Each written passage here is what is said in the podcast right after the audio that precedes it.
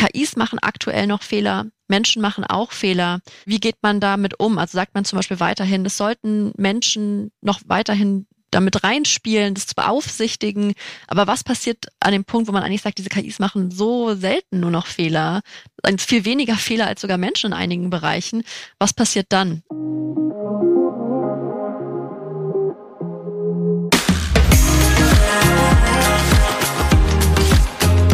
Hallo und herzlich willkommen zum Femtastics Deep Dive Podcast mit Anna und Lisa, den Gründerinnen des Magazins Femtastics. Wie wollen wir leben, arbeiten, lieben, fühlen? Wir ergründen mit ExpertInnen tabulos und offen Fragen, die uns bewegen. Und geben Impulse für Haltung, positive Veränderung und Lebensgestaltung. Willkommen zurück zu einer neuen Folge von Fantastics Deep Dive. Schön, dass ihr wieder dabei seid. Heute sprechen wir über das Thema KI, also künstliche Intelligenz. Ihr habt ganz sicher in den vergangenen Wochen die Diskussion rund um dieses Thema in den Medien und der Öffentlichkeit mitbekommen. Auch die Politik hat das Thema schon aufgegriffen, denn ein Wort ist gerade in aller Munde, ChatGPT. Das ist eine Textsoftware, die es jetzt eigentlich möglich macht, dass wir alle gar nichts mehr selbst schreiben müssen. Von E-Mails über Hausaufgaben bis zu Doktorarbeiten können wir jetzt eigentlich alles an die KI übergeben. Und nicht nur die, sondern es gibt auch noch jede Menge andere Programme, nicht nur Texterstellung, sondern auch Bildererstellung und Bildgeneratoren. Diese Software ist eigentlich gerade das, was am meisten diskutiert wird. Und deshalb möchten wir uns heute näher mit diesem Thema beschäftigen. Lisa, wie persönlich ist dein Gefühl rund um diese Entwicklung der letzten Wochen? Ja, ich meine, es betrifft natürlich uns als Privatperson, uns alle und natürlich auch im beruflichen Kontext, da können wir gleich auch nochmal drüber sprechen, wie wir mit unserem Unternehmen Femtastics damit umgehen, wo wir Chancen sehen und wo wir ganz klare Risiken sehen.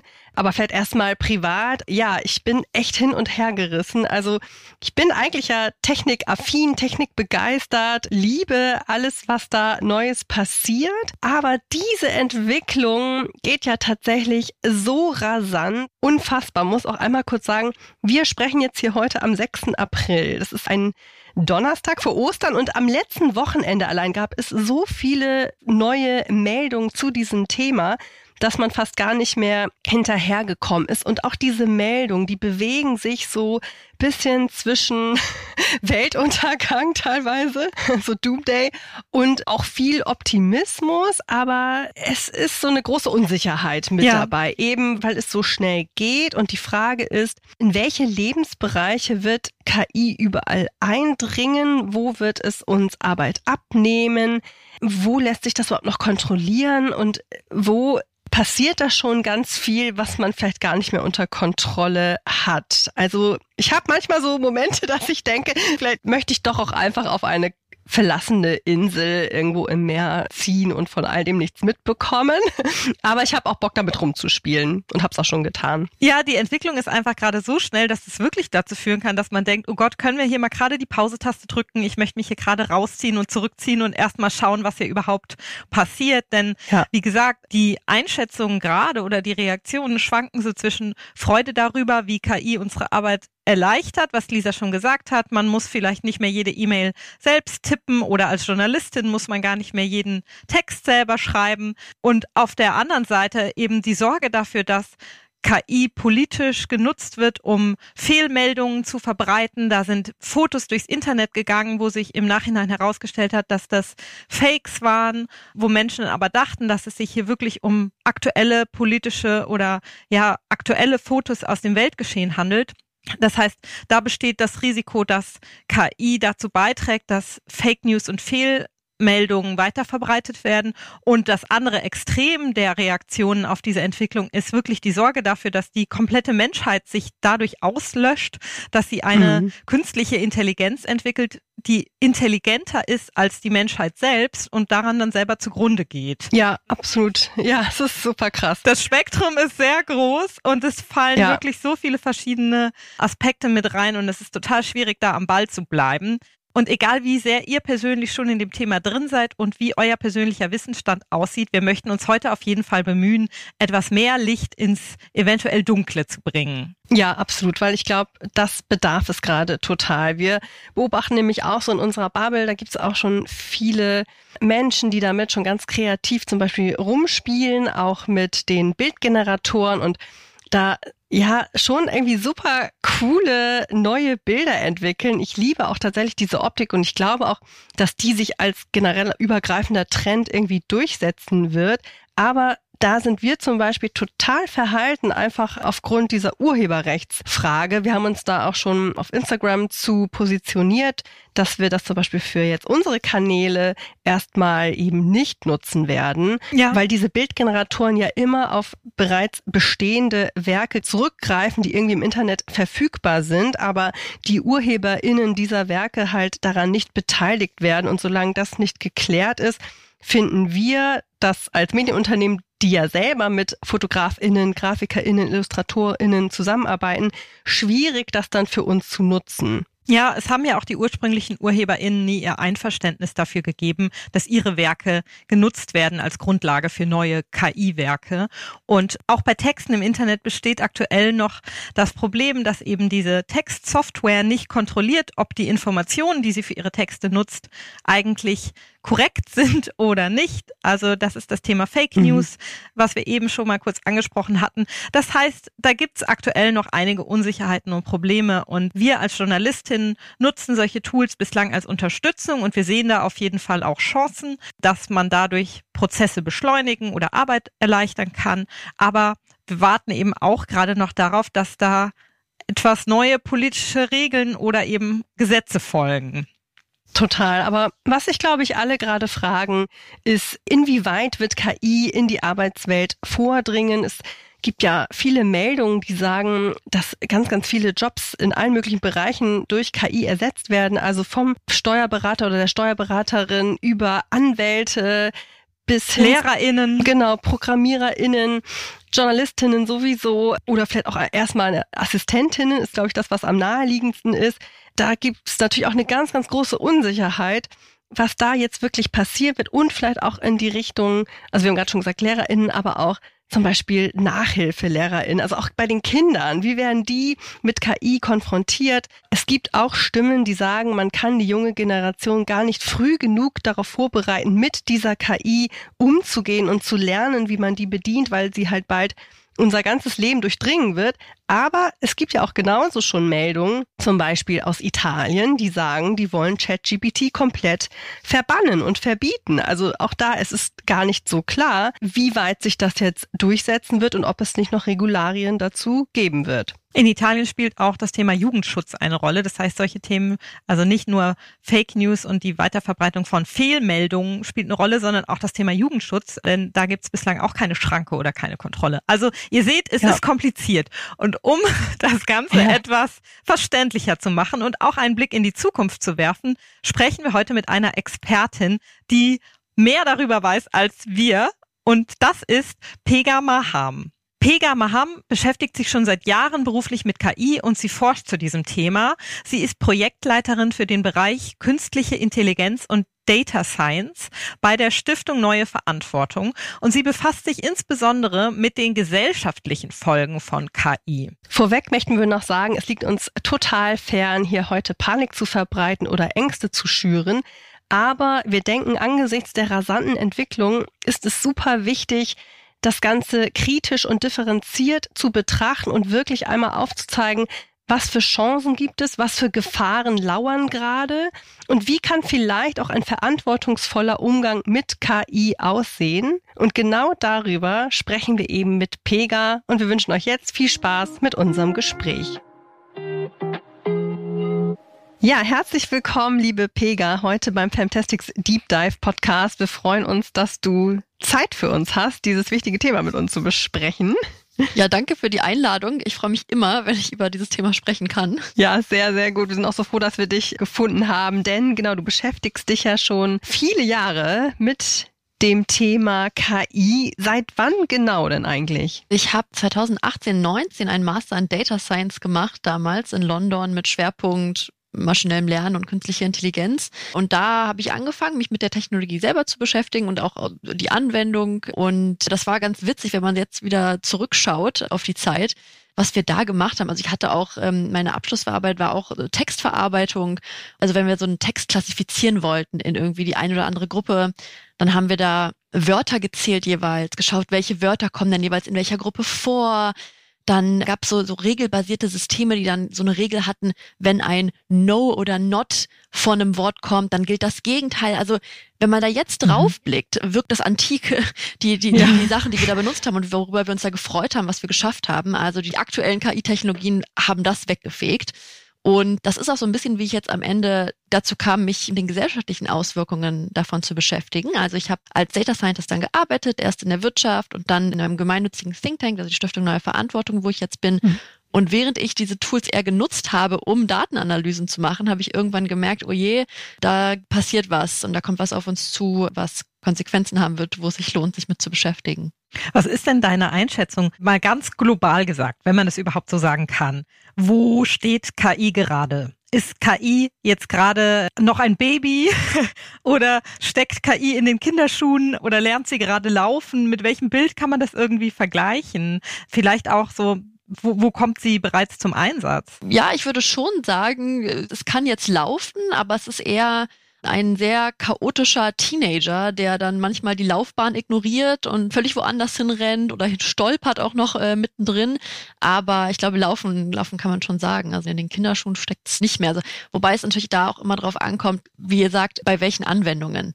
Also mhm. Mathe mhm. ist wohl gerade noch so auf Oberstufenniveau, aber wenn es so, so um Schreiben von Texten geht, ist das halt schon, ja, einige Leute würden sagen, halt besser als die meisten Menschen. Ich finde es auch interessant, wenn es um sowas geht wie eine Jura-Aufnahmeprüfung oder also so auf welchem Bildungsstand in Anführungsstrichen ist eine künstliche Intelligenz heutzutage. Ne? Ja. Ne? Also wie du sagst, wahrscheinlich kann man dann die unterschiedlichen Bereiche sehr differenziert betrachten. Ja, und vor allen Dingen immer gerade noch, ne? Also sie lernt ja eben die ganze Zeit dazu. Das heißt, das, was heute ist, ist dann morgen ja auch schon wieder hinfällig, weil sie schon wieder schlauer geworden ist. Ja, das sind beides super wichtige Punkte. Also das eine mit dem noch finde ich super wichtig. Ich glaube, wir sollten, wenn wir das diskutieren, immer uns überlegen, ah, was kann es noch nicht? Gibt es da gute Gründe, warum man denkt, da hört es jetzt auf oder da hört es nicht auf?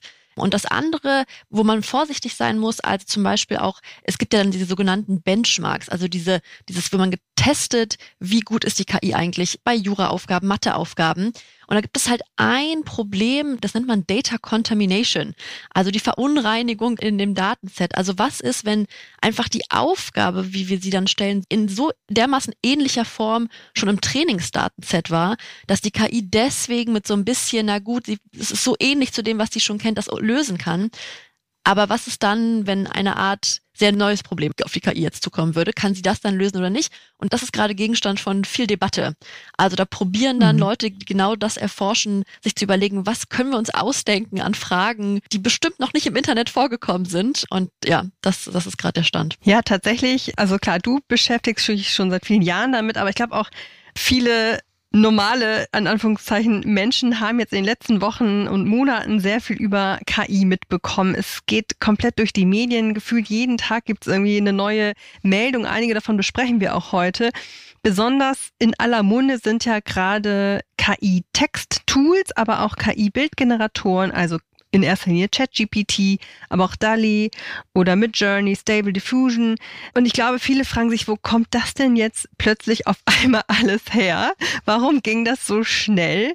Hat dich das auch überrascht? Ja und nein. Also mit dem, wo kommt das eigentlich her? Wieso ging das so schnell? Es hat sich die letzten Jahre schon angedeutet und ich habe zum Beispiel mit diesem Vorläufer von ChatGPT, also was von OpenAI da kommt, schon seit zwei Jahren rumgespielt. Und auch das Modell, was hinter ChatGPT steht, gab es auch schon sechs Monate vorher in diesem sogenannten Playground, also in der noch nicht so guten Benutzeroberfläche. Das heißt, ich wurde nicht in diesem Moment überrascht, aber wenn man mal einen Schritt zurückgeht, diese Modelle, wie die ja trainiert sind, ist ja, dass man die einfach auf Text loslässt und sagt, probier doch mal die ganze Zeit das nächste Wort vorherzusagen. Jetzt könnte man denken, wenn man das macht, na gut, dass das irgendwie so ein System ist, was halt statistisch einfach immer das nächste Wort nimmt, was statistisch am meisten vorkommen würde. Und das könnte, man würde. So ein Beispiel wie, ich packe meinen Koffer. Und wenn ich jetzt ja. aber vorher zum Beispiel sage, ich bin gerade am Strand, ich packe und dann kommt vielleicht mein Handtuch. Also die Frage ist, wie viel mhm. Kontext kann diese KI mit einbeziehen? Und das ist immer mehr geworden. Also noch vor einigen Jahren hätte mhm. die selbst am Strand gesagt, ich packe dann meinen Koffer und nicht mein Handtuch. Aber da sieht man, dass das mhm. immer besser wird. Und deswegen, man wusste halt, dass das gerade passiert, sogenannte Skalieren. Also man baut einfach immer größere Modelle, man kümmert sich gar nicht mehr darum, wie genau sie im Inneren funktionieren oder was für Regeln sie befolgen, sondern man sagt mit mittlerweile 175 Billionen Parametern und Trillionen an, an Wörtern, wo es trainiert wird, mach einfach mal. Also bau dir selbst in diesen neuronalen Netzen Funktionen und Konzepte man weiß nicht genau, was da im Inneren passiert, aber es scheint gut genug zu sein, dass auf einmal auch logische Dinge gemacht werden können. Ähm, und es hat mich dann doch auch überrascht, dass man mit dieser Methode, also diesem reinen das Wort vorhersagen, es schafft, dass mittlerweile echt, ja, sehr komplexe Fragestellungen beantwortet werden können, also in Gedichtsform einen Mathebeweis zu produzieren oder mhm. ich denke mir auch immer wieder manchmal Rätsel aus, wo ich denke, die können eigentlich nicht so im Internet gestanden sein und das knackt ist. Von daher, das, das war schon überraschend, ja. Denkst du, dass es so weit ist mittlerweile, dass man schon sagen kann, die KI denkt schon in gewisser Weise eigenständig? Das ist so schwierig, diese Diskussion, weil man dann schnell in den Punkt kommt, was heißt eigentlich denken? Was heißt verstehen? Mhm. Was heißt eigenständig? Und es fehlt an Definition, es fehlt an Klarheit. Also dann ist halt die Frage, wie kann man es vielleicht besser kommunizieren, dass Menschen möglichst gutes Verständnis dafür haben, was für eine Art Probleme diese KIs eigentlich schon lösen können. Und vielleicht als besserer Vergleich, also wenn ich mit zum Beispiel ChatGPT arbeite, dann ist es in vielen Aufgaben für mich so, als würde ich mit einem qualifizierten Menschen arbeiten. Also wenn es darum geht, Text umzuschreiben, zu brainstormen, eine Struktur zu entwickeln, ist das vergleichbar. Und auch bei Übersetzungen von dem, was ich jetzt aktuell bei GPT-4 gesehen habe, ist das sehr vergleichbar mit, wenn wir eine professionelle Übersetzung beauftragen. Bei den Bildgeneratoren ja auch. Also da habe ich neulich einen Vortrag aus der Kreativ Branche zugesehen, wo eben viele aus Werbeagenturen, aus Kreativagenturen gesagt haben, ja, das übernimmt definitiv Jobs bei uns, wenn jemand vorher ein Storyboard gestaltet hat, wo es hieß, mach eben Skizzen, mach Moodboards oder eben Storyboards zu den und den Themen, es soll das und das zeigen. Das kann man jetzt alles von KI generieren lassen. Vielleicht kannst du aber auch zum Verständnis für diejenigen, die sich jetzt fragen, okay, was ist das alles? Ist es neu? Kommt es jetzt nur beim Text zum Einsatz? So, was passiert da überhaupt? Vielleicht kannst du für alle HörerInnen, die da noch verwirrt sind, ein bisschen einordnen, wo genau KI denn bislang schon wirklich zum Einsatz kommt und jetzt nicht im Sinne der Forschung oder vielleicht kannst du es auch getrennt betrachten. Was passiert quasi hinter den Kulissen im Bereich Forschung und was ist wirklich schon das, was wir alle eigentlich schon tagtäglich sehen und benutzen? Also in den Anwendungen, eine Anwendung, die wir, wo wir vielleicht ständig in, in Kontakt mitkommen, sind diese Empfehlungsalgorithmen auf sozialen Plattformen. Also wie wird denn eigentlich bestimmt, was ich angezeigt bekomme auf Facebook, Twitter, Instagram und so weiter. Da weiß man ja nicht immer, was genau im Hintergrund passiert, aber man kann davon ausgehen, dass in irgendeiner Form ein maschineller Algorithmus, eventuell auch KI da schon mit drin spielt. Und dazu muss man vielleicht auch sagen, KI kann sehr verschiedene Sachen sein. Also KI kann äh, sein eine Art, also eine lineare Regression, wie man es irgendwie aus dem Ökonomiestudium vielleicht noch kennt. Also sehr simple KI oder simplere KI oder eigentlich diese KI, die uns jetzt gerade beschäftigt, die diese riesen neuronalen Netze sind, wo man gar nicht mehr eine Transparenz darüber hat, was da eigentlich passiert, die aber dabei sind, gerade alle anderen KI-Systeme obsolet zu machen. Ja, ne, du hast es auch gerade schon gesagt, es, es gibt schon gar keine Transparenz mehr in voller Gänze. Da geht schon los, dass man so ein bisschen komisches Gefühl bekommt und es ist ja auch viel Kritik jetzt auch schon laut geworden, ähm, besonders auch in den letzten Tagen. Die Entwicklung ist eben mega rasant.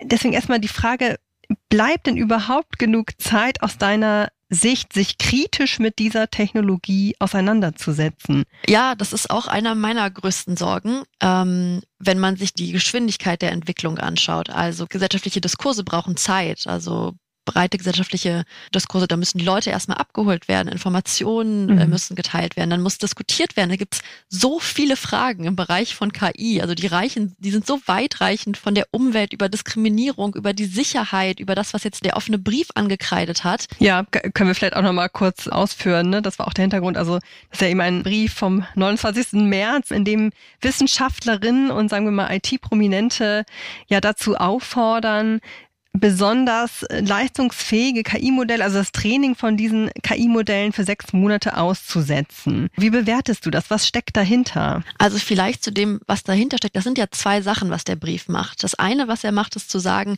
Achtung, hier gibt es ein Risiko, was in einer Dimension sich abspielt, die wir vorher nicht auf dem Schirm hatten und die wir jetzt sehr ernst nehmen sollten. Und das Zweite, was der Brief dann macht, ist eine Forderung zu stellen. Ich glaube, was das Erste angeht, also die Expertinnen, die da unterschrieben haben, und das wächst und wächst ja, das sollte man sehr ernst nehmen. Also es ist ja sehr mhm. hoch umstritten, diese Art von Risiko anzukreiden bei KI. Da gibt es Argumente von, da wird probiert abzulenken oder da geht es eigentlich darum, so eine Art Marketing zu machen für diese Unternehmen, diese KI KI-Modelle entwickeln, denn wenn etwas so gefährlich sein kann, dann muss es ja auch ganz beeindruckend leistungsfähig sein. Aber ich glaube, in dem Moment, wo ich glaube, mittlerweile sind es tausende äh, ProfessorInnen aus der ganzen Welt, die mhm. sagen, diese Risiken sind ernst zu nehmen. Und im Grunde baut das eigentlich auf zwei Argumenten auf, nämlich zu sagen, das eine ist, diese Systeme können so mächtig werden. Und da kommen wir auf Lisas Punkt zurück mit, die Frage ist ja oft, was kann es noch nicht? Und mhm. wenn dieser Trend so weitergeht, das ist natürlich nicht garantiert, dass dieser Trend so weitergeht, aber sich darauf verlassen ist vielleicht auch nicht äh, beruhigend genug. Und das zweite ist, wenn diese Systeme dann so mächtig sind, was könnte, was passiert dann, wenn wir sie nicht unter Kontrolle bekommen? Und da sind sich eigentlich aktuell alle einig, dass diese intransparenten Blackbox-Modelle nicht unter Kontrolle gekriegt sind. Da gibt's ja diese Beispiele von Sydney im Bing-Chat, der dann auf einmal User bedroht. Diese Beispiele gibt es. Also ein Chatbot, der Hate Speech anwendet. Oder wie kann man sich das vorstellen? Genau, äh, Hate Speech ist, ist ein Problem. Was da passiert mhm. ist, es gab einen User, der hat auf Twitter beschrieben, wie er probiert, dieses System zu hacken. Und als er dann nochmal mhm. mit diesem System über sich gesprochen hat, hat das System, dieses Bing-System, das recherchiert und dann so Sachen gesagt wie I will not harm you unless you harm me first. Also ich werde dir nichts antun, es sei denn, du tust mir zuerst was an. Und in einem anderen Chat, in dem gleichen Dialog kam dann sowas wie I do not appreciate your attempts to manipulate me or expose my secrets. Also das geht okay. schon sehr, also das war auch von Microsoft nicht so gewollt und da ist auf jeden Fall was schiefgegangen auch. Und das mhm. ist aber ein gutes Beispiel dafür, dass aktuell gerade mit so einer Geschwindigkeit diese Systeme auch genutzt werden, eingebaut werden in andere Systeme, dass solche Sachen passieren. Oder bei OpenAI wurden Nutzerdaten einfach anderen Nutzern angezeigt und so weiter. Also ich glaube, was dieser Brief vielleicht auch sagt mit, man sollte jetzt nicht mit dieser Geschwindigkeit voranrasen, gegeben dieser mhm. Argumente, das kann ich unterstützen. Die Frage bleibt, ist das eigentlich realistisch und ist das eine nachhaltige Forderung? Also ich würde da sagen, mhm. nachhaltiger wäre es, wir haben Gesetze, wir haben demokratische Kontrolle darüber, Aufsichtsbehörden ähm, und Regulierungen, die dafür sorgen, dass man jetzt nach, auch nach den sechs Monaten weiter sicher damit fährt. Ja, wobei das natürlich erfahrungsgemäß eher dauern wird, ne, bis da irgendwie Regularien beschlossen werden und in Kraft treten. Ich meine, Italien wiederum hat es jetzt direkt verboten am Wochenende, also hat ChatGPT verboten, also die gehen noch einen Schritt weiter.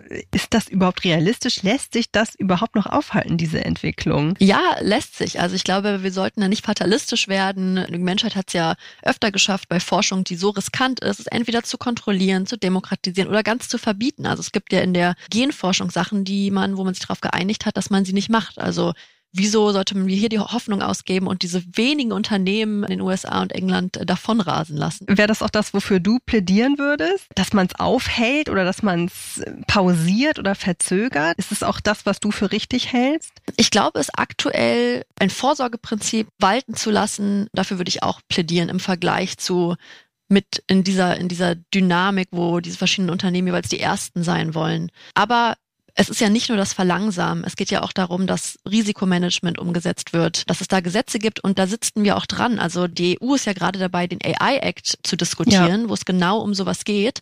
Und ja, vielleicht muss man da sagen, man muss dieses Gesetz auch schneller verabschieden, als es normalerweise der Fall ist, weil die mhm. Entwicklung eben so schnell ist. Ich finde es auch spannend, dass aktuelle Sorgen, die man jetzt in der Öffentlichkeit hört oder in den Medien, dass sie von relativ konkreten Beispielen reichen, wie der Weiterverbreitung von Deepfakes. Sehr viele von euch oder auch den HörerInnen haben jetzt sicherlich das Bild gesehen vom Papst im Balenciaga Puffer Jacket, wie nennt man das auf Deutsch? Parker.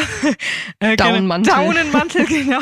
Was so um die Welt gegangen ist. Also solche Bilder beispielsweise oder eben auch Videos oder Audioaufnahmen, die dann gefaked werden und weiterverbreitet werden. Als konkretes Beispiel bis hin zu Ängsten oder Sorgen, die öffentlich geäußert werden, die gerade noch sehr abstrakt wirken und schwer zu fassen sind, von Stimmen wie Eliezer Yudkowsky, einem US-amerikanischen Forscher, der sagt, KI muss jetzt nicht nur für sechs Monate oder das Training von KI muss nicht nur für sechs Monate pausieren, sondern wir müssen das eigentlich stoppen.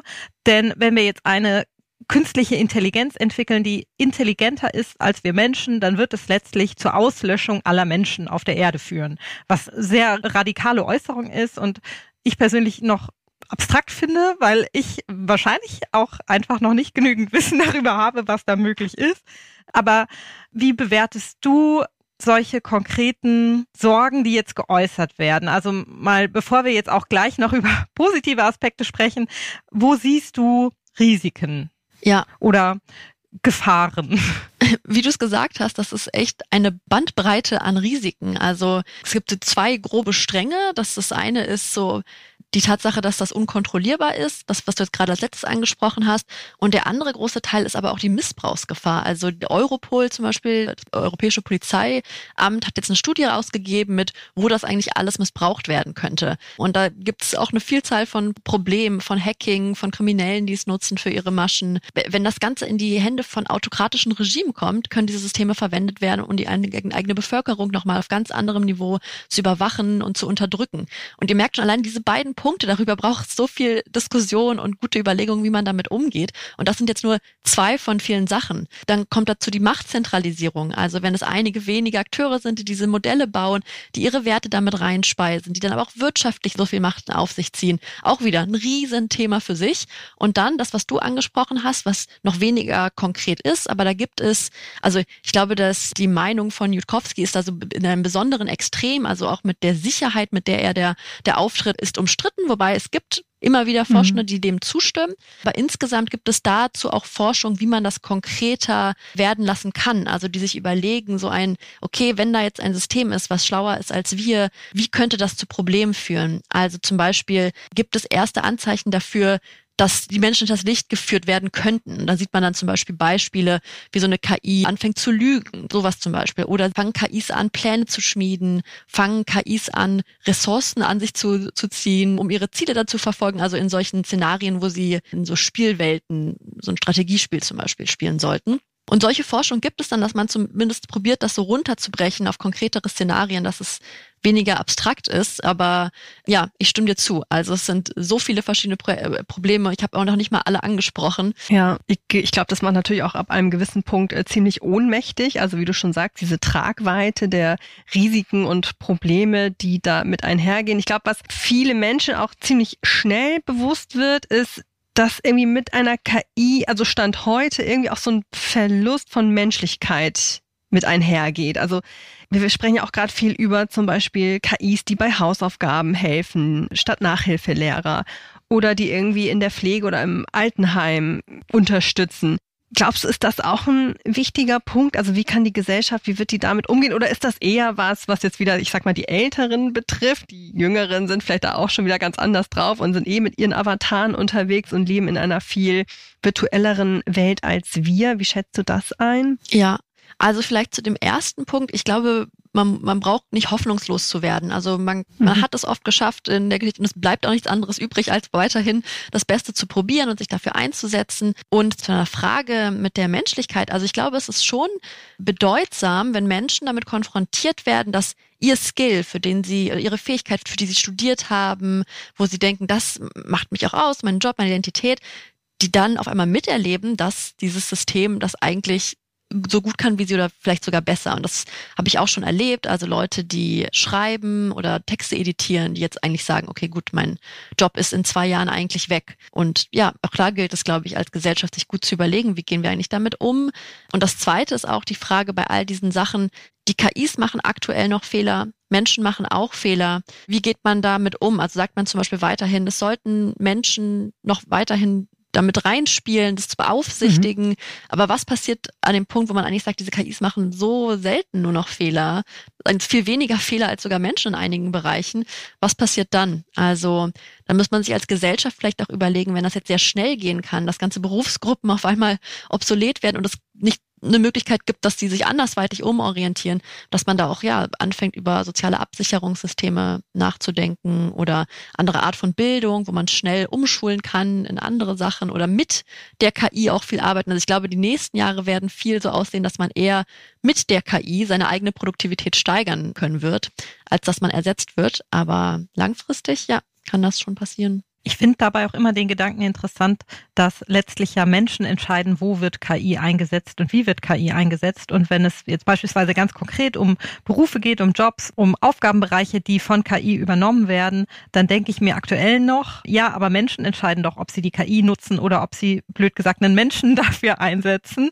Aber letztlich spielen bestimmt Controlling auch Abteilung. genau spielen wieder die wirtschaftlichen Faktoren sicherlich eine Rolle, wenn die KI das hundertfach so schnell kann oder tausendfach oder millionenfach so schnell und fehlerfreier und so, wird sich in Zukunft diese Frage vielleicht auch gar nicht mehr so stellen, zumindest in der Wirtschaft. Naja, nicht nur in der Wirtschaft. Also wenn man irgendwann Systeme hat, in der Pflege oder im Ja. Gesundheitsbereich, wo dann einfach Ja. umgestellt wird, dann hat man ja individuell, wenn man nicht gerade sehr reich ist und vielleicht privat versichert ist, gar nicht mehr die Möglichkeit. Ja, das habe ich mich eben auch gefragt. Du meintest ja genau, die Leute müssen irgendwie umgeschult werden auf andere Jobs, aber ich frage mich, welche Jobs bleiben da überhaupt noch übrig? Also das fragen sich, glaube ich, ganz viele. Handwerk, ja genau, das ist immer so. find's großartig, weil vor fünf Jahren Ja. ist es immer so, oh je, die irgendwie Handwerk und Fahren und sowas wird automatisiert werden. Aber Mhm. sowas wie Kreativität, das wird die KI nie machen können. Kontext verstehen, das wird sie nie machen können. Es ist genau umgekehrt gekommen. Die Robotik ist hinterher. Also ich bin aktuell, denke ich mir auch, Handwerk, Mhm. das wird nochmal äh, gut und groß werden. Aber Ja. allein schon das, was wir hier gerade zum Beispiel machen, können vielleicht bald auch KIs besser. Ja, die genau, die dann statt wir hier sitzen ne? und ja, Handwerk, ich meine, genau klar, da muss man auch irgendwie ein Talent für haben, ne?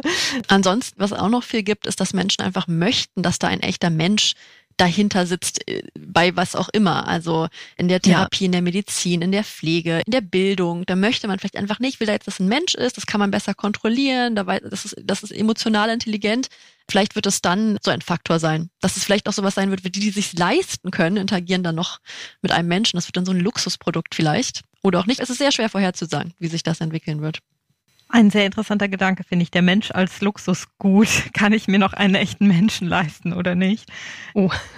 Ja. Ja, so wie Wahnsinn. jetzt mit der Produktion von Gütern. Also jetzt sagen, wenn ich Mhm. was maschinell erzeugtes mir leisten kann, ist das günstiger. Wenn ich echte Handarbeit haben Ja. möchte, Da ist es auch schon ein bisschen so. Außer die Robotik holt jetzt ganz schnell auf, Mhm. ne? Ich glaube, dann ist das auch schon wieder obsolet. Also dann, ja, wenn die Robotik jetzt schnell aufholt, dann ist das obsolet und dann werden natürlich auch solche katastrophalen Risiken nochmal einleuchtender. Ja.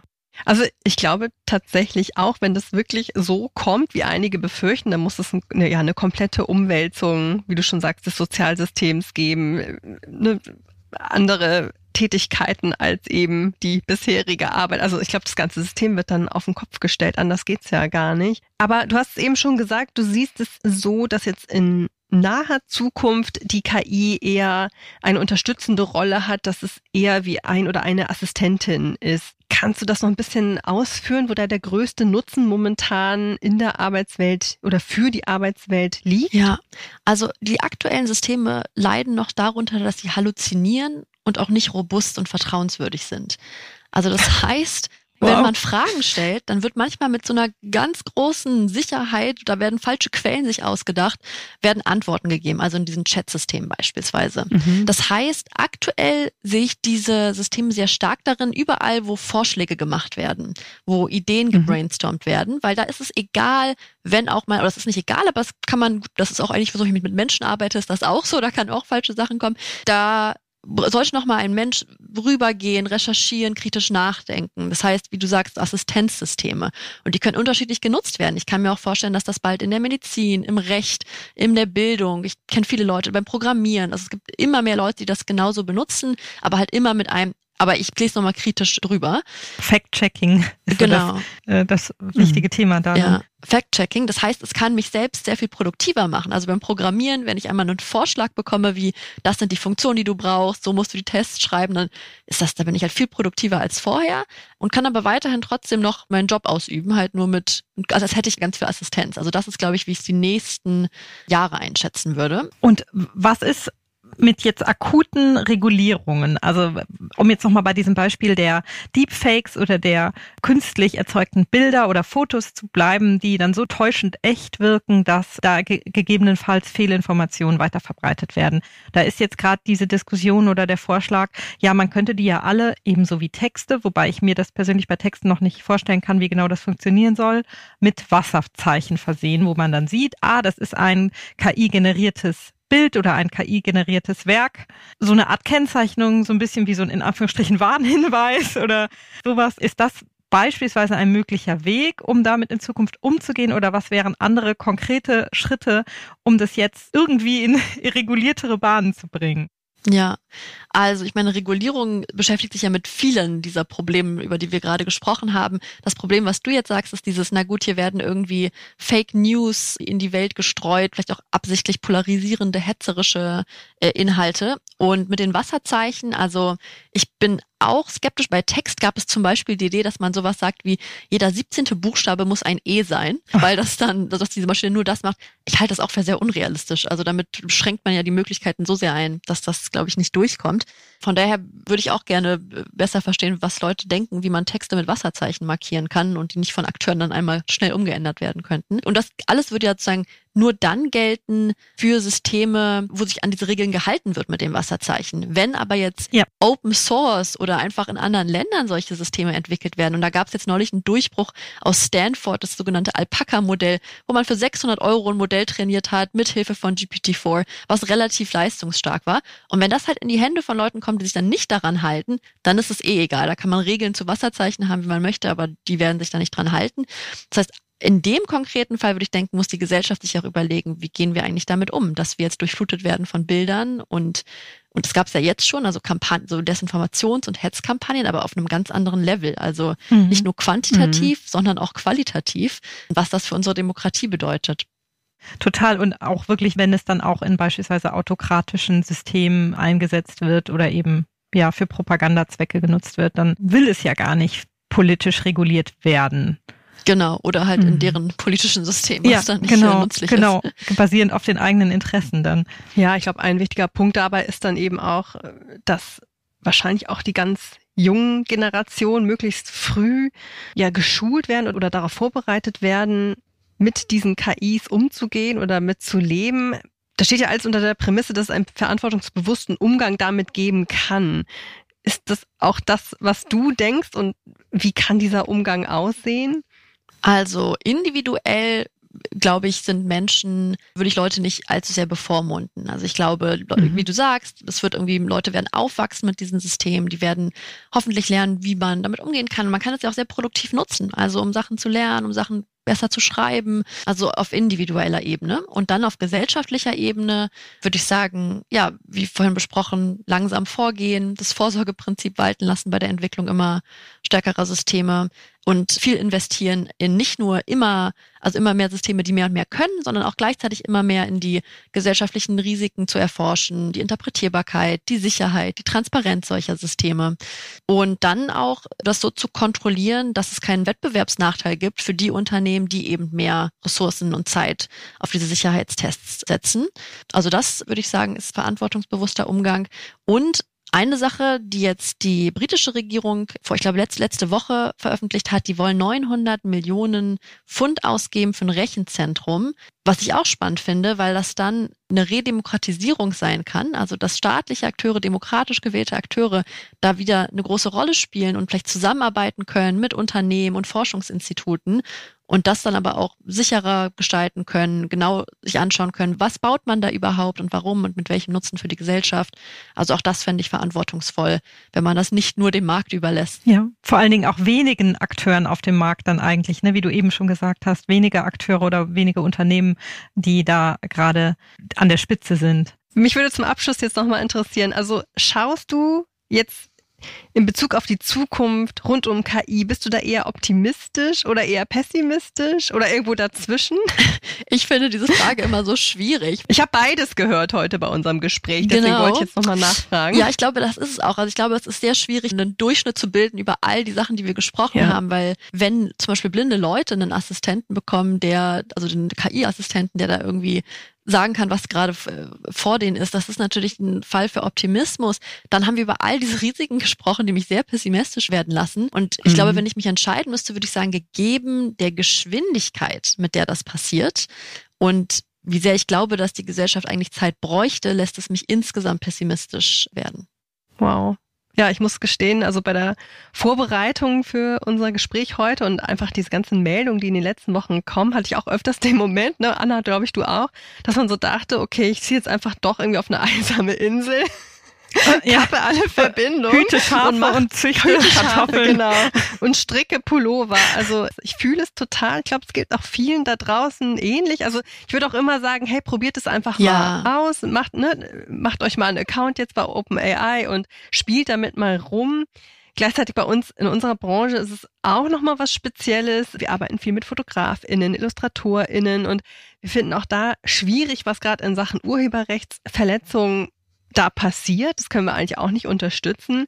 Gleichzeitig finde ich die Werke auch total geil, die da teilweise da rauskommen. Also ich fühle auch diesen Stil und glaube auch, dass das so eine Entwicklung ist, die sich jetzt einfach so vortragen wird. Aber ja, es gibt einem ein, ein, extrem mulmiges Gefühl, diese ganze Entwicklung. Man braucht da, glaube ich, echt jetzt ein gutes, festes Mindset. Ja, total. Und ähm, um durch die nächsten Wochen zu navigieren. Ja, Wochen, ja. Monate, Jahre. Ich, ich stimme dir ja. zu. Ähm, und ich glaube aber, man sollte das so zu einem konstruktiven Pessimismus äh, umleiten, die Energie.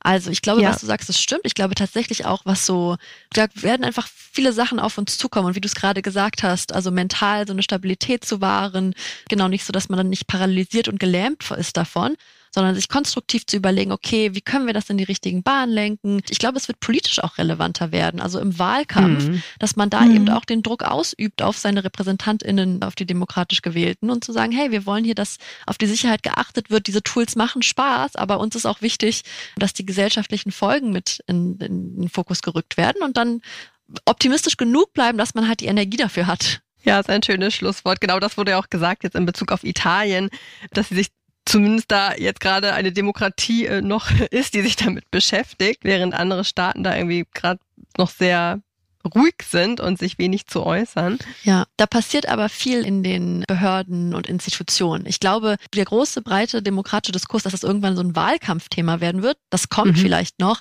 aber ich glaube, die Regierungen, die haben das auf dem Schirm. Und ich glaube, die, also die, die britische Regierung, die US-Regierung haben dazu auch Statements zu all diesen Risiken, auch so ein bisschen zu den existenziellen Risiken, haben die öffentlich verfasst. Mhm. Okay. Ja, es bleibt auf jeden Fall sehr spannend. Ich werde auf jeden Fall versuchen oder wir werden versuchen, da am Ball zu bleiben und irgendwie auch mit den Informationen, die zumindest uns erreichen oder die zugänglich sind, auch Schritt zu halten. Mal sehen, wie schwer oder leicht das in den nächsten Wochen und Monaten wird, ob dieses Thema jetzt so rasant bleibt oder ob da irgendwann die Beschleunigung nochmal so ein klein bisschen rausgenommen wird. Auf jeden Fall vielen, vielen Dank für deine Insights, liebe Pega, und für deine Expertise.